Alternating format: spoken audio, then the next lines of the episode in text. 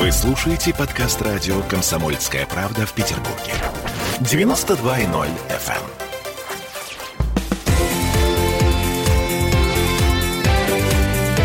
эм. Картина недели. Это мы вернулись в петербургскую студию радио «Комсомольская правда». Я Дмитрий Делинский, э, ректор гуманитарного университета профсоюзов Александр Записоцкий. Вместе с нами здесь э, на двоих подводим некоторые информационные итоги уходящей недели. В этой четверти часа э, ковидные паспорта обсуждаем. Есть смысл в введении таких документов или нет? Дискриминация это или поле для коррупции, или наоборот? Это глоток свободы для тех, кто уже ну, почти год вынужден терпеть всевозможные лишения. Значит, смотрите, несколько слов для того, чтобы, э, ну, как бы стало понятно, о чем речь. В Башкирии прямо сейчас обсуждают такой вариант. С владельца ковидного паспорта снимаются все ограничения по режиму повышенной готовности, это во-первых. Во-вторых, предоставляются всевозможные скидки и льготы в магазинах, в фитнес-центрах, бассейнах, в ресторанах, в государственных театрах, в санаториях, на экскурсиях, где угодно, для того, чтобы повысить привлекательность такого ковидного паспорта. А выдавать его будут тем, кто сделал прививку, или тем, у кого иммунитет. Вы знаете, что э, какое-то такое здоровое практическое зерно в этом есть на самом деле. Э, наш университет сейчас вместе с одним из уважаемых, очень интересных петербургских издательств готовится совместно выпустить книгу о истории эпидемий. Она написана выдающимися медиками, крупными теоретиками, крупными практиками России, но там много участников из Петербурга. И вот мы сейчас договорились о совместном выпуске книги. Там вообще история мировых эпидемий вся. А в том числе вы будете писать и о бунтах, холерных бунтах, например, чуйных ой, бунтах. Ой, про это там тоже все есть. Я вот сейчас, видимо, буду готовиться написать небольшое вступительное слово к этой книге. Писали медики, а подход культурологический, что дает мне, как члену Российской Академии Наук и культурологу, конечно, очень интересный материал для размышлений. Вы знаете, что есть медицинская сторона вот этого дела. И вот, э, к огромному сожалению, ковид – это загадка э, для нескольких наук. Э, скажем, для медицины это совершенно точно. Это очень многогранное явление явление, его медикам очень сложно изучать, оно непрерывно меняется. Но, понимаете, нужно время для изучения, для набора статистики, а жизнь требует борьбы сегодня, а мер еще вчера.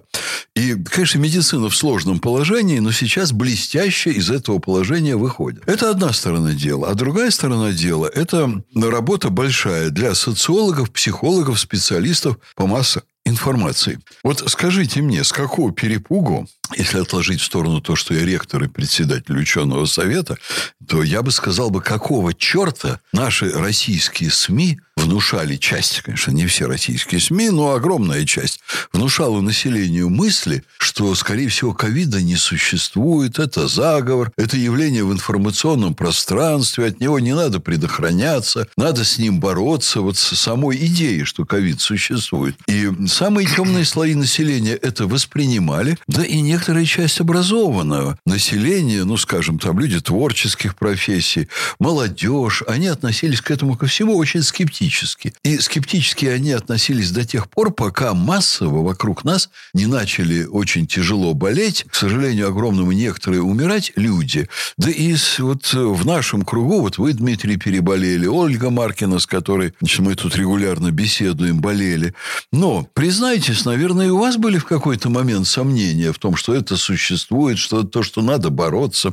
Потом появилось такое движение практически массовое, народное, против профилактики. Ну уж чего стоит, я еще раз тут вспомню в студии, мы об этом уже говорили. Итальянская история с этим флешмобом «Обними китайца» когда итальянцы от китайских туристов, желая поддержать китайцев, против которых как бы пошла мировая кампания в связи с ковидом, э, которые как бы несут урон там морально, они стали обнимать у себя китайских туристов, незнакомых людей на улицах и в общественных местах, после чего у них был дикий всплеск эпидемии, после чего эпидемия, как известно, к нам пришла не из Китая, а она пришла из Италии. Значит, откуда вдруг взялось у населения дурного вот эта вот мысль, что не надо предохраняться от ковида. Откуда наши психопаты стали устраивать скандалы вдруг? Ведь человека же надо к этому подвести, даже если он психопат, но по целому ряду вопросов он не будет э, истерики устраивать. Ну, например, он не будет бросаться под автомобиль, если он психопат, ну, только если он не хочет сознательно самоубийство совершить. Ну, вот, он не будет там протестовать против того, что поезд ушел по расписанию и так далее. Ну, опоздал и опоздал, да? А здесь вдруг протесты против соблюдения мер предосторожности. А теперь мы вдруг воюем против прививок. Большой вопрос, какого перепугу. Совершенно очевидно, что ковид, риск им заразиться, заразить близких намного больше неизмеримо в тысячи раз, чем риск от вакцинации. Александр Сергеевич, это недоверие. Это эм, недоверие к властям, к тому, что власть говорит, к тому, что власть требует от обычных людей. Недоверие, сложившееся из-за того, что власть врет. Власть постоянно обманывает своих граждан. Знаете что, Дмитрий? Если бы это было бы так просто, то это действительно было бы очень просто. Вот, э, допустим, мы видим сейчас, что во Франции провалилась вакцинация.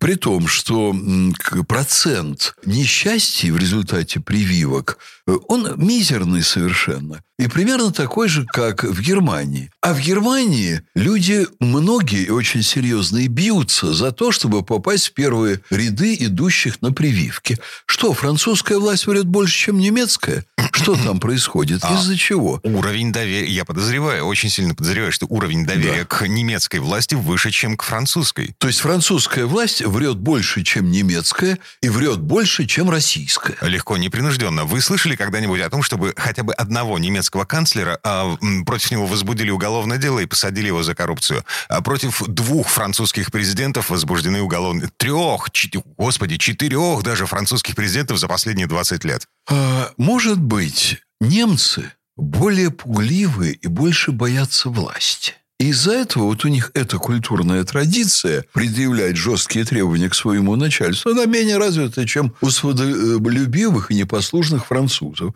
Но из этого не вытекает совершенно, что немецкая власть меньше врет, чем французская, например. Я думаю, что власть скрывает что-то и врет практически во всех странах. Но не надо оправдывать поведение по отношению к ковиду и к прививкам отношением к власти. Вот я не вижу здесь прямой корреляции, я вижу вот в этом определенную, понимаете, либерастическую попытку пятой колонны Запада еще раз попытаться опорочить российскую власть. Хотя с приходом правительства под руководством Мишустина, ну, экономического блока в первую очередь, наша власть стала куда как более интересной, заслуживающей доверия и так далее, и так далее. Ну, а в Путине я вообще никогда не сомневался с момента его прихода к руководству страны.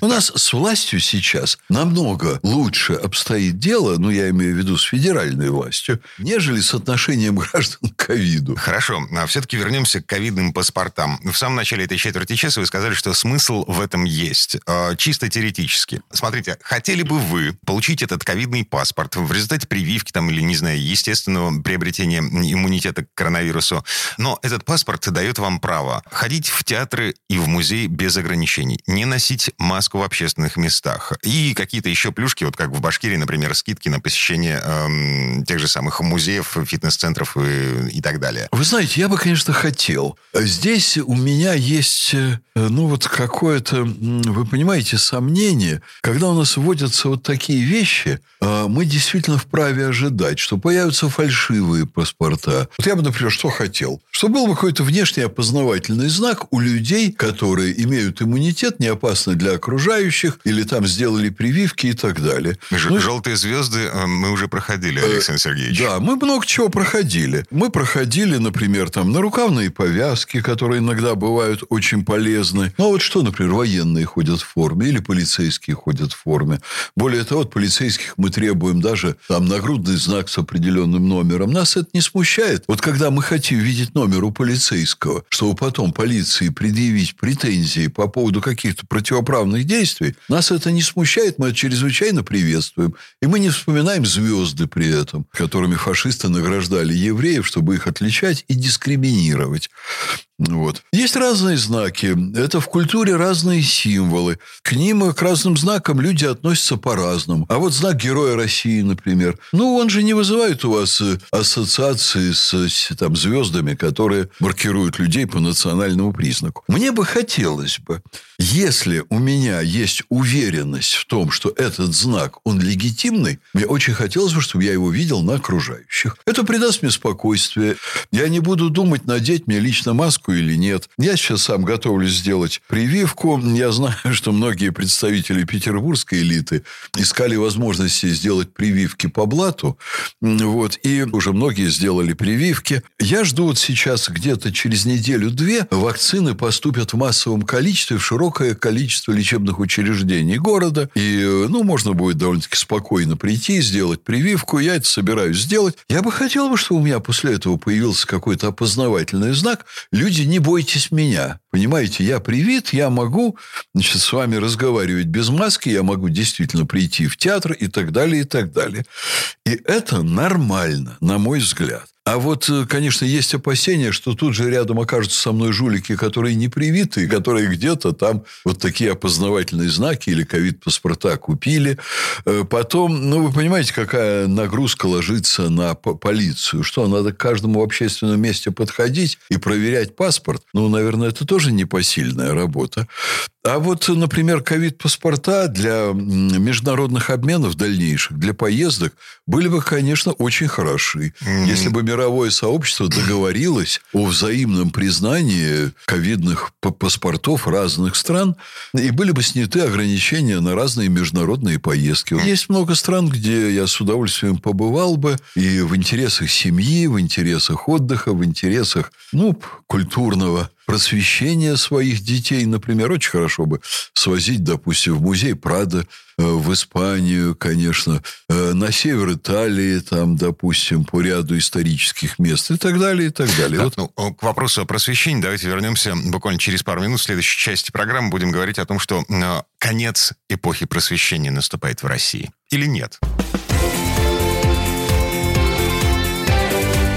Картина недели.